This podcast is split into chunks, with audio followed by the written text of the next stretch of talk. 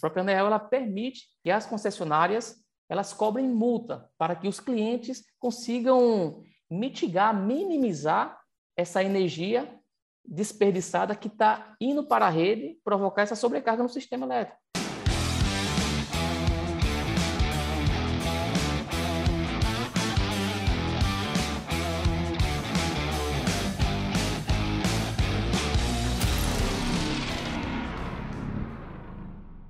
Seja muito bem-vindo a mais um episódio do podcast Elétrica é o Poder. Um podcast que vai ajudar você, profissional da engenharia elétrica, a ser reconhecido no mercado e a viver bem da sua profissão. Eu sou o Kelvin. E eu sou o Anderson. E hoje o tema promete, hein? Qual é o tema de hoje, Kelvin? O tema hoje é correção de fator de potência na presença de sistemas fotovoltaicos. É um tema aí relevante para quem é consultor e também para quem quer trabalhar como instalador integrador fotovoltaico. Então, Maravilha. Então já fica de olho aí, olha, você que é do mercado fotovoltaico, que esse podcast promete. Exatamente. Só lembrando você que está nos assistindo pelo YouTube, já deixa o seu like aqui no vídeo e se inscreve no canal. Ativa o sininho para assim que subir novos episódios você ser avisado. E também acompanhe o nosso podcast nas principais plataformas de streaming, Google Podcast, Apple Podcast e Spotify.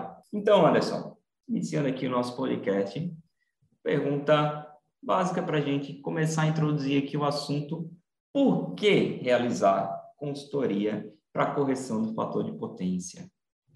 E esse é um tema interessante, Kelvin, que a gente recebe muitas mensagens, muitas mensagens de alunos, da audiência sobre esse tema. E quando o assunto envolve sistemas elétricos que possuem sistemas fotovoltaicos conectados junto à carga, aí é que essa dúvida ela ainda é acentuada, né? Então a gente recebe muito, muitas perguntas aí da nossa audiência. É e verdade. esse esse vai ser um tema bem bacana, viu?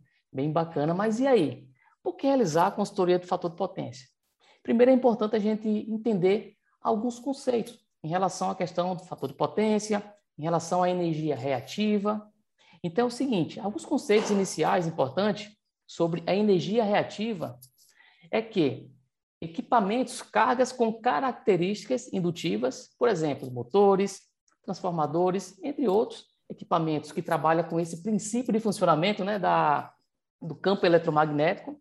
Então, o motor, por exemplo, o motor ele possui ali o seu estator, ele possui ali o seu rotor. Então, para ele realizar o trabalho mecânico de rotação né, do, do eixo do rotor, então é necessário que o estator ele seja magnetizado para criar um campo para que ele possa, é, de forma resumida assim, né, resumidamente falando, para que ele possa realizar o trabalho ali rotacional no eixo do, do daquele motor, em seu rotor.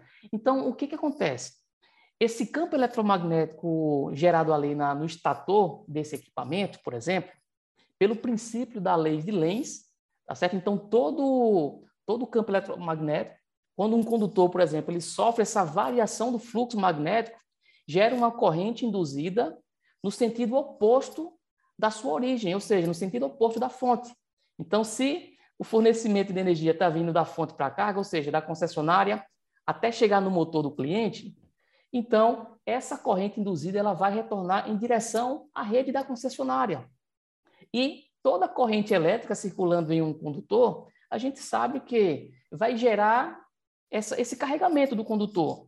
Então, se a corrente elétrica ela é uma corrente com um valor alto, por exemplo, vai fazer com que, que o condutor ele seja sobrecarregado. Então, se o condutor ele não tiver dimensionado corretamente, um, um, um condutor, por exemplo, um cabo de é, 10 milímetros quadrados, então, se o mesmo suporta, por exemplo, uma corrente nominal até 50 amperes, então, se o mesmo é submetido a correntes maiores, consequentemente vai ter problemas né, de queda de tensão, é, sobreaquecimento, perdas por efeito Joule e outras particularidades.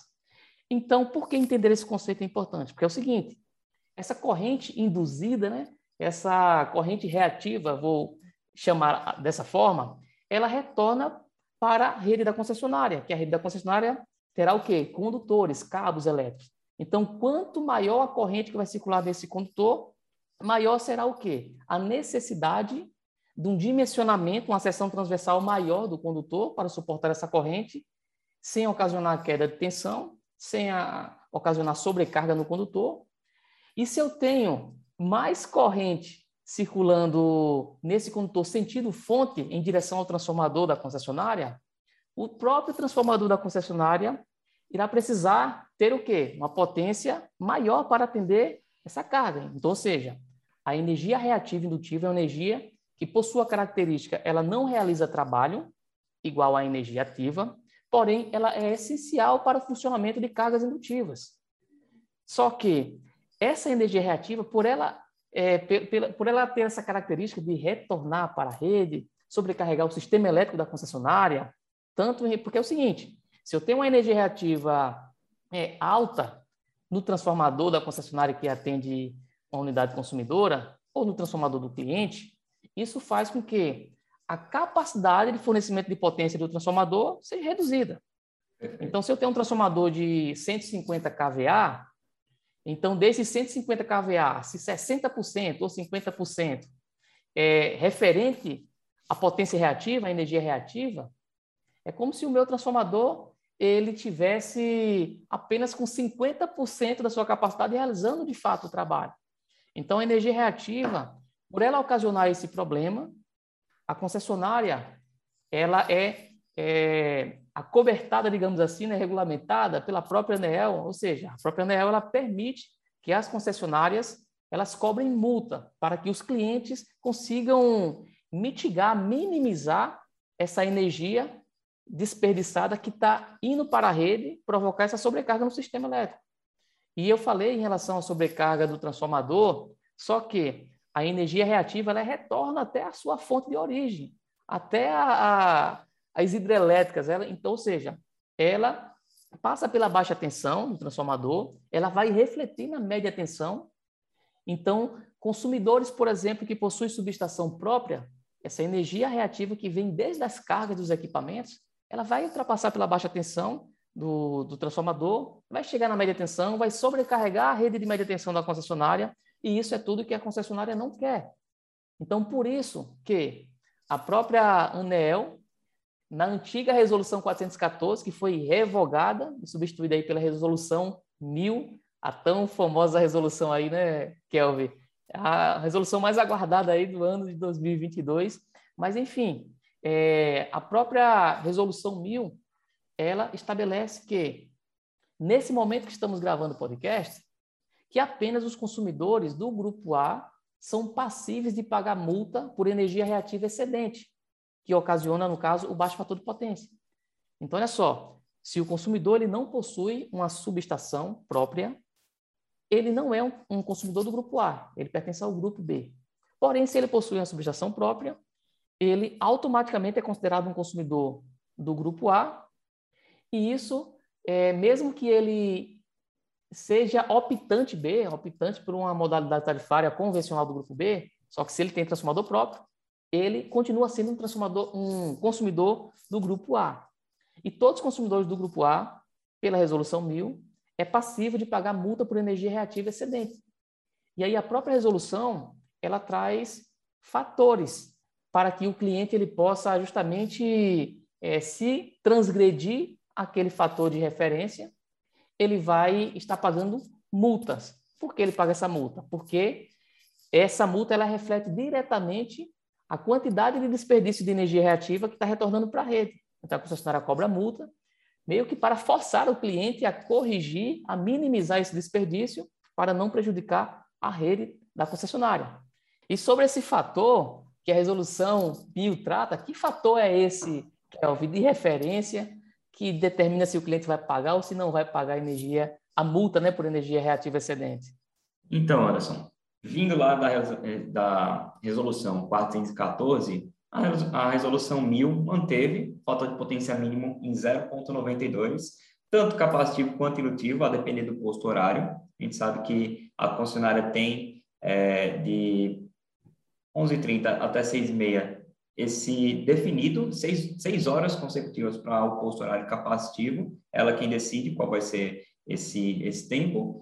Então, a gente tem que tomar atenção em relação a isso também. E um ponto importante em relação ao fator de potência ser 0,92, o Anderson explicou aí, é, fator de potência, conforme ele reduz, a gente perde capacidade da rede de, de conduzir potência ativa, né, para alimentar as cargas e de fato gerar trabalho. Então, nosso fator de potência é 0,92. O que acontece? Se em algum momento a ANEL estabelecer um fator de potência maior, a gente vai ter que corrigir, obviamente, mas isso dá a entender que o nosso sistema possui uma margem para aumentar a capacidade dele de fornecer potência. Entretanto, o consultor deve estar atento nesse ponto para que, caso a resolução seja alterada para aumentar o fator de potência, ele também trabalhar em cima das soluções, prospectando clientes sempre ativamente para conseguir é, agregar valor e crescer também junto com a consultoria para correção de fator de potência.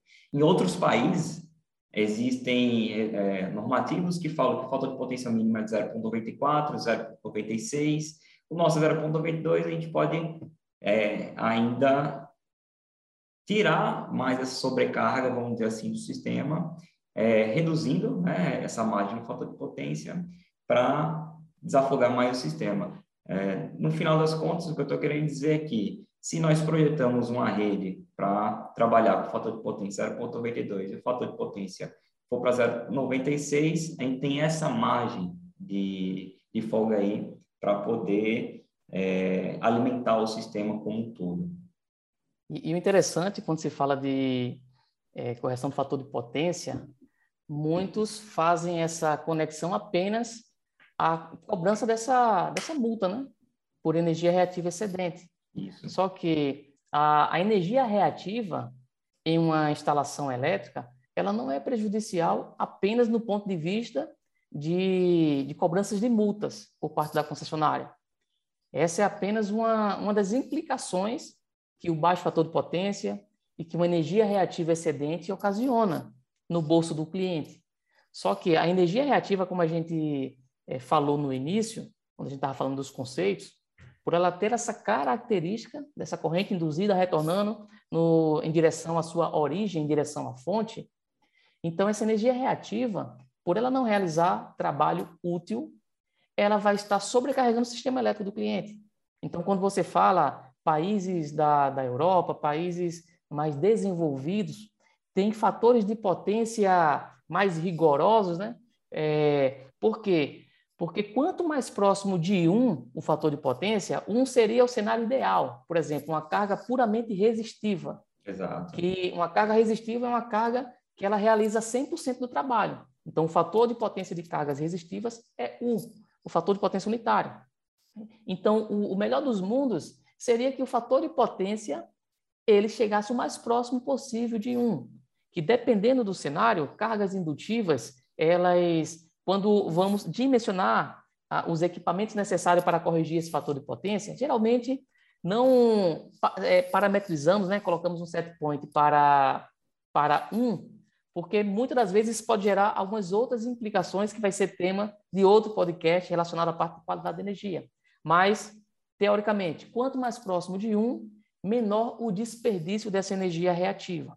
Tá bom? Então, a, a como a gente falando nisso. Então, por essa característica, além do prejuízo financeiro por cobrança de multas por parte da concessionária, o baixo fator de potência ocasiona esse problema em relação à questão da, das próprias instalações. Então, se eu tenho é, mais potência sendo, enfim, submetida em um condutor elétrico, né? no caso, uma corrente circulando no condutor, isso vai fazer com que, com que eu diminua a capacidade da potência do meu sistema elétrico. Ou seja, é, isso pode ocasionar queda de tensão se os condutores não foram dimensionados corretamente para suportar essa energia reativa, porque a, a potência é, de fato solicitada é, que vai estar justamente circulando ali na, em um condutor, né? a corrente que vai estar circulando no condutor é a corrente aparente. E a corrente aparente é justamente o quê? É a soma algébrica da ativa mais reativa. Então, a potência aparente, por exemplo, é a soma vetorial da potência ativa mais a reativa.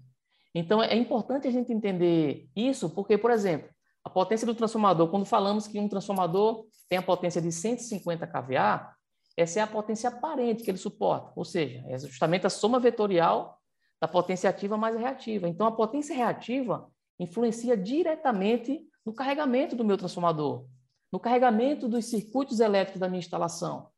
Então, entendendo isso, é importante que, quando eu corrijo esse fator de potência, quando eu compenso essa energia reativa indutiva gerada pelas cargas indutivas, né, motores, transformadores e outros, eu acabo melhorando também a qualidade de energia na minha instalação. Eu desafogo meus circuitos, eu aumento a capacidade de potência do meu circuito elétrico. Então, a, a correção do fator de potência, e quando falamos sobre a questão de energia reativa, a, a mitigação e a compensação, a correção desse fenômeno faz com que também é, o cliente ele tenha essa melhoria nas suas instalações elétricas, no seu sistema elétrico. Exato. A gente só paga a multa daquilo que a gente está querendo melhorar, né? Se a gente está no trânsito é da mesma forma, quer reduzir a velocidade ali, então coloca um radar, por exemplo, justamente porque provavelmente aquele trecho ali tem muito acidente. Na elétrica não é diferente. A gente paga multa por energia reativa e porque está sobrecarregando o sistema e isso é ruim para todo mundo, concessionárias, geradoras, é, distribuidoras, enfim. Então, é uma forma de tentar mitigar esse problema, por isso que, que há essa base normativa dessa multa, desse encargo, né? Então, Anderson, o que, que o engenheiro eletricista consultor deve observar no dimensionamento na realização de consultorias para correção de fator de potência em unidades consumidoras que possuem sistemas fotovoltaicos? E é muito interessante, interessante essa pergunta que você faz, porque o mercado fotovoltaico é um mercado que está em ascensão, está crescendo de forma exponencial. E é só a ponta do iceberg, vai crescer ainda mais. Então, os profissionais que ainda não estão presentes olhando para esse mercado estão deixando dinheiro na mesa. E os profissionais que já estão nesse mercado, porém, com uma visão centralizada apenas no sistema fotovoltaico, e não nos demais componentes que faz com que o sistema fotovoltaico opere com a máxima performance, esses profissionais, mesmo estando no mercado fotovoltaico, também estão deixando dinheiro na mesa. E é, esse, esse, e esse mercado, Kelvin, por ser um mercado muito competitivo, porque o mercado fotovoltaico virou o novo Uber da nossa geração. Então, a gente vê contadores, advogados, comerciantes, pessoas que não têm nenhuma conexão com a área elétrica, nunca tiveram, não têm o conhecimento técnico, a bagagem, a formação. A gente vê muitas pessoas que estão entrando nesse mercado. E cada vez mais daqui para frente, o mercado vai começar a ser filtrado.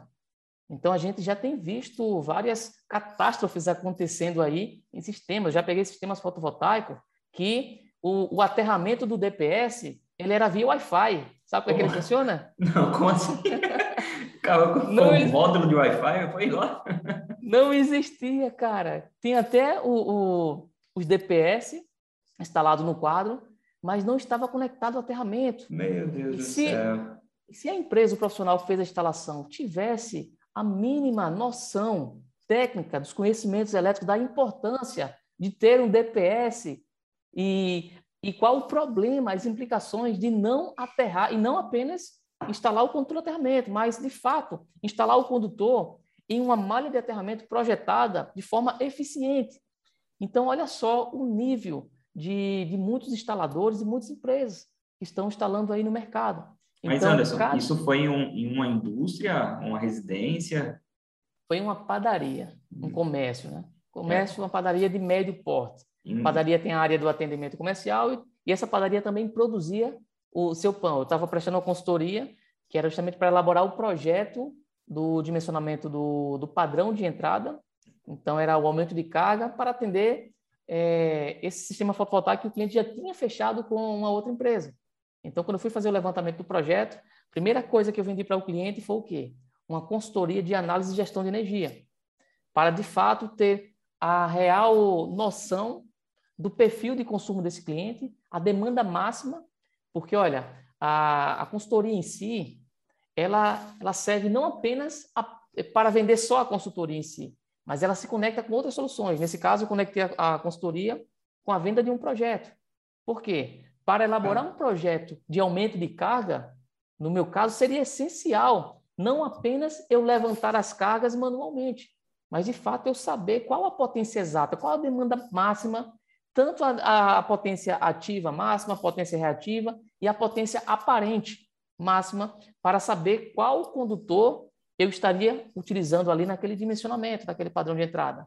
Entendi. E pasmem, já tinha o cliente já tinha contratado outra empresa, outra empresa já tinha instalado o sistema. E quando eu estava fazendo o levantamento lá em campo, eu me deparei com essa situação. Então, apontei também no relatório para o cliente cobrar da empresa é uma providência em relação a isso. Então, para você ver o nível. Então, voltando ao mercado fotovoltaico, cada vez mais esse mercado vai começar a ser filtrado. Os profissionais que estão brigando nessa guerra sangrenta de preço com os concorrentes desleal, que entregam é, a, a, instalação de forma desqualificada, digamos assim, que não atende às exigências mínimas aceitáveis no ponto de vista de segurança em instalações elétricas, essas empresas cada vez mais vai começar a cavar sua própria cova. E quem vai permanecer nesse mercado de forma diferenciada, longe dessa concorrência desleal que vem prostituindo o mercado, vão ser os profissionais que entregam a solução do sistema fotovoltaico de forma diferenciada. E um dos elementos de diferenciação para quem atua no mercado fotovoltaico é ter os conhecimentos relacionados à parte de gestão de energia, à parte de gestão de modalidades tarifárias, em relação à questão de qualidade e eficiência energética, qualidade de energia, e a parte de correção, estudo e correção de fator de potência, dimensionamento né, de banco de capacitores para correção de fator de potência, é, é uma atividade, uma solução que está conectada diretamente com qualidade de energia, com análise de qualidade de energia. Então, o profissional, o profissional ele precisa primeiro estar atento para isso, ele está no mercado fotovoltaico, para que ele possa de fato entender o que que acontece quando é instalado um sistema fotovoltaico em uma instalação elétrica em um empreendimento, ou seja, um sistema fotovoltaico instalado junto à carga. Quando isso acontece, existem alguns efeitos e fenômenos relacionados à parte da energia reativa que ela pode sentir e ela vai sentir diretamente. E o profissional precisa estar atento em relação a esse quesito. Perfeito. Então, exatamente isso, né? Tem, temos que agregar outras consultorias dentro daquele serviço, dentro daquela primeira consultoria que a gente está fazendo para conseguir elevar o grau de consciência, não é isso? E em relação a o banco de capacitores na presença de sistemas fotovoltaicos, a gente tem que ter atenção em relação a se o sistema está instalado na unidade consumidora da qual possui o banco de capacitores. Porque o que acontece? Algumas empresas, algumas indústrias instalam seu sistema fora da unidade consumidora. Então, é, Dentro da própria unidade consumidora, se os dois estiverem operando, banco de capacitores e sistema fotovoltaico, vai ter uma compensação ali, em algum instante, da energia é, ativa sendo injetada na rede e o medidor é, vai estar tá contabilizando essa energia ativa sendo injetada na rede, porém, a energia reativa vai estar é, sendo injetada, sendo consumida pela carga, vamos dizer assim, tá? Então, como vai ter uma redução da potência ativa sendo demandada da concessionária para a unidade consumidora e a potência reativa ainda continua sendo fornecida da concessionária para a unidade consumidora, isso vai ocasionar a redução do fator de potência naquela determinada, naquele determinado consumidor. É por isso que a gente tem que ter essa atenção, né, Anderson, em relação à instalação, verificar se o sistema vai ser instalado dentro da indústria, dentro do comércio ou em algum outro ponto, porque se for no mesmo local onde o banco de capacitores está presente, é, vai ocorrer em algum momento essa redução do fator de potência, caso o sistema injete energia ativa na rede. Perfeito, perfeito. E é, como você bem falou aí, né, o, o engenheiro eletricista, o engenheiro consultor, o que, que ele precisa observar quando ele se depara com uma situação dessa, né? Sistema, a instalação do sistema fotovoltaico junto à carga, principalmente junto à carga de um cliente que possui uma subestação, um consumidor do grupo A. Então, seja o sistema de mini geração, que aí, consequentemente, um sistema de mini geração, o cliente é obrigatoriamente necessário ele ser do grupo A, mas muitas das vezes o cliente ele é do grupo A, tem uma subestação, porém o sistema instalado dele é de microgeração. Então, como a resolução 1000 ela deixa bem claro que consumidores do grupo A, eles são passíveis de pagar multa por energia reativa, isso você encontra no artigo 302 da resolução 1000, que fala aí sobre o fator de potência de referência, que se transgredir, ou seja, se for abaixo de 0,92, o fator de potência, o consumidor do grupo A vai pagar multa por energia reativa excedente. Então, o que que o, o engenheiro consultor ele precisa observar quando ele for tanto dimensionar banco de capacitores em uma instalação elétrica que possui sistema fotovoltaico junto à carga? Ele precisa observar o seguinte, como é, Kelvin falou, ele precisa ter esse conhecimento do estudo do fluxo de potência. Porque se o cliente possui cargas que têm essas características indutivas, motores, reatores e outros equipamentos que trabalham com esse princípio de funcionamento né, da, da, da magnetização, no caso aí do, do campo, é, e, e toda essa característica né, de indução eletromagnética, enfim, equipamentos que têm essas características indutivas, o seu princípio de funcionamento, como falamos no início, ele vai demandar, solicitar do sistema elétrico energia ativa e reativa. Até aí tudo bem, você dimensionou o banco de capacitor para atender essa, para compensar, na verdade, essa energia reativa. Porque o que que um banco de capacitor ele faz assim na prática, falando de forma resumida e de forma é, simplificada, digamos assim. O que ele vai fazer é o seguinte: devido ao sistema circuitos capacitivos ele possuir, a, ele, ele trabalhar né, de forma inversamente proporcional aos circuitos indutivos, então um compensa o outro. Então, se eu tenho, por exemplo, 10 kVAR indutivo e se eu tenho 10 kVAR capacitivo, qual vai ser a resultante aí? Eu vou ter 0 kVAR. Então, ela se subtrai. É uma subtração vetorial e, nesse caso aí, os dois vetores vão se anular se eu tiver a mesma capacidade.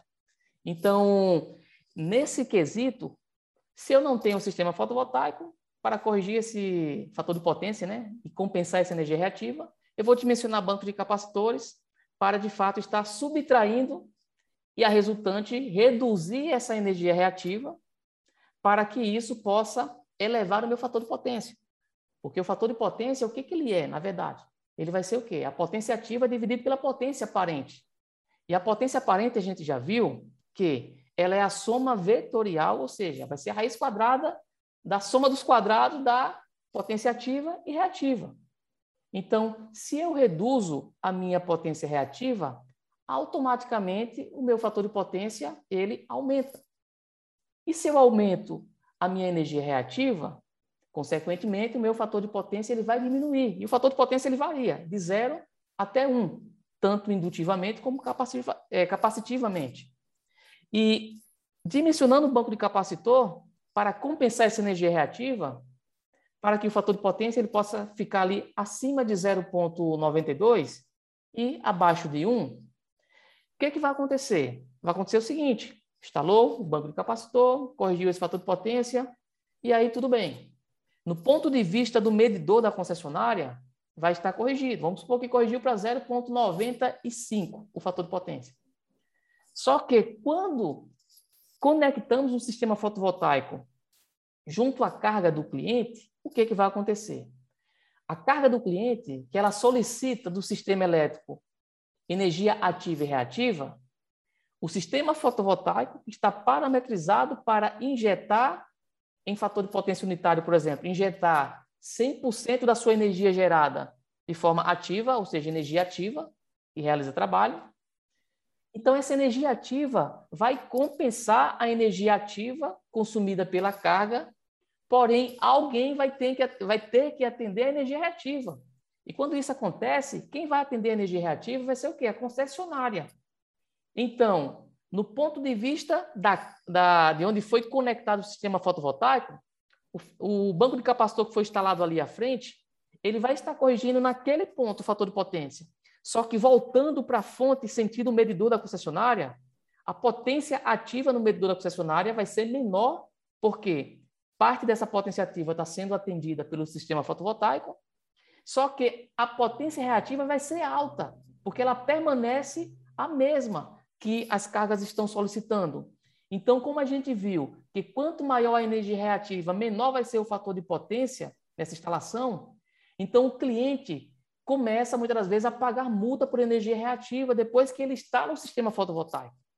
E esse é um dos itens imprescindíveis que o engenheiro consultor ele precisa dominar e precisa observar e estar atento, porque o cliente que faz um investimento alto em um sistema fotovoltaico, ele faz esse investimento para ter retorno. E qualquer cobrança de multa por energia reativa ou perda de performance na geração do sistema fotovoltaico, isso vai prejudicar diretamente o payback do cliente. O retorno sobre o investimento, o ROI, vai impactar diretamente no TIR, vai reduzir os indicadores financeiros que o cliente ele tem como referência ali para retornar aquele investimento que ele fez. E tudo que o cliente não quer é ter prejuízo de forma desnecessária, né? Então, o, o engenheiro consultor, o eletrotécnico é, que trabalha é, nessa parte do mercado fotovoltaico, primeiro, ele precisa se posicionar como consultor. Ele precisa se posicionar não apenas como um eletrotécnico, não apenas como engenheiro eletricista, mas como engenheiro eletricista ou eletrotécnico consultor. E o consultor ele precisa dominar essas áreas.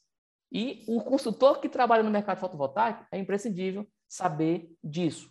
Porque quando a gente tem justamente essa característica, a gente vai precisar tomar algumas ações para poder corrigir esse fator de potência. Porque o fator de potência já está corrigido ali, naquele ponto onde foi instalado o banco de capacitor. Só que quando instalou o sistema fotovoltaico, no ponto de vista da medição concessionária, está prejudicando. E aí, nesse caso, Kelvin, o que fazer? O que que então é um dos pontos importantes, né, que o engenheiro ele precisa estar atento para dimensionar corretamente a questão da, do banco de capacitor. E sem entrar ainda na, na esfera da, da questão da qualidade da energia.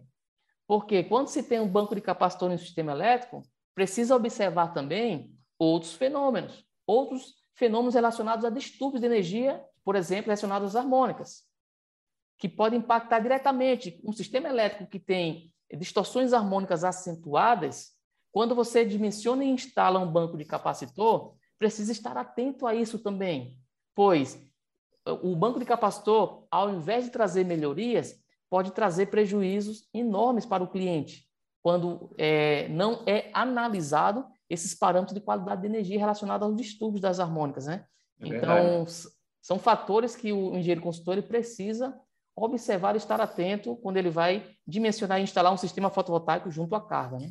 É verdade. E a gente falando aqui parece que é um conteúdo que está começando agora a ser tratado e tal, mas a gente percebe que parte dos nossos alunos já trouxe esse, esses casos para avaliarmos aqui de unidades consumidoras que tinham um banco de capacitores e instalaram sistemas fotovoltaicos e voltaram a pagar multa por energia reativa excedente, ou que já tinham sistemas fotovoltaicos e não foi feito o correto dimensionamento da solução para a implementação do banco de capacitores e ainda continuaram pagando multa mesmo com a instalação do banco de capacitor. Então, para você que está escutando esse podcast, preste bastante atenção, porque esse assunto aqui vai ser corriqueiro daqui para frente durante a realização de suas consultorias. Fiquem atentos para os conceitos implementados aqui, que no próximo podcast, na parte 2 deste assunto, nós vamos tratar sobre a parte técnica dele. Então, é, escutem com atenção isso que foi dito aqui, porque esses conceitos são importantíssimos. Então, Anderson, além disso tudo que a gente falou aqui, é, para agregar mais valor na entrega dessa solução, o que o engenheiro consultor eletricista ou o eletrotécnico que instala sistemas fotovoltaicos ou implementa banco de capacitores deve tomar atenção para agregar valor na entrega da solução. É, se eu pudesse deixar uma sacada, seria o seguinte: o engenheiro eletricista que quer ser reconhecido no mercado fotovoltaico como um profissional e como uma empresa diferenciada, ele precisa se posicionar como um consultor especialista. para que ele possa não apenas instalar sistema fotovoltaico, vender sistemas fotovoltaicos, mas para que de fato ele possa vender e entregar a melhor solução com o melhor custo-benefício para o cliente, porque é esse profissional que o cliente faz questão de valorizar e de pagar o preço justo, ao invés de querer que ele baixe preço e empate com os preços dos concorrentes desleais. Essa sacada é boa, viu? Quem conseguir pegar o fio da meada e implementar isso aí durante as suas consultorias, durante suas reuniões de entrega de projetos para fechar uma consultoria, vai conseguir crescer bastante aí nesse ano 2022. Quando está só começando, então está na hora de botar a, a mente aí para trabalhar, agregar esses conhecimentos para poder vender bastante, faturar muito durante esse ano aí, que eu tenho certeza que vai ser incrível para muita gente. Excelente. E no próximo podcast, a gente, hoje a gente falou muito sobre os conceitos, é, as oportunidades, o que que o engenheiro consultor ele precisa observar na hora de dimensionar banco de capacitores em presença de sistemas fotovoltaicos de alta carga. Então a gente viu todos esses conceitos, sacadas teóricas e no próximo episódio a gente vai começar a mostrar como é que resolve esse problema, a parte técnica, de forma prática. Porque dimensionar, resolver o problema da energia reativa quando não se tem sistema fotovoltaico, dimensionamos um banco de capacitor, muitas das vezes um banco de capacitor automático e já atende. Só que quando se tem sistemas fotovoltaicos, apenas isso não é o suficiente. E no próximo podcast aí, vamos estar mostrando algumas possíveis soluções e a parte técnica para corrigir fator de potência em presença de sistemas fotovoltaicos. Perfeito, Anderson. Então, agradecer a vocês que acompanharam aqui o nosso podcast. É, deixe seu like para quem está assistindo aí no YouTube e para quem escuta nas nossas plataformas de streaming, continue nos seguindo, porque os próximos conteúdos só tem a agregar em seu conhecimento, ok? Então e, é isso aí. E se você, e se você quer, antes de finalizar, olha só, vocês que estão nos ouvindo, nos assistindo, Deixa nos comentários aí qual tema você gostaria de ouvir dentro da área da engenharia elétrica. Quem sabe os próximos podcasts será escolhido justamente o teu tema, tá bom? Então, fala aí o que você achou desse podcast, comente aí e deixa a tua sugestão de novos assuntos para que a gente possa trazer aqui para o nosso podcast. Valeu, Kelvin! Então é isso aí, Anderson. Brigadão e valeu, galera. Lembre-se, elétrica é o poder. Forte abraço. Valeu! Valeu!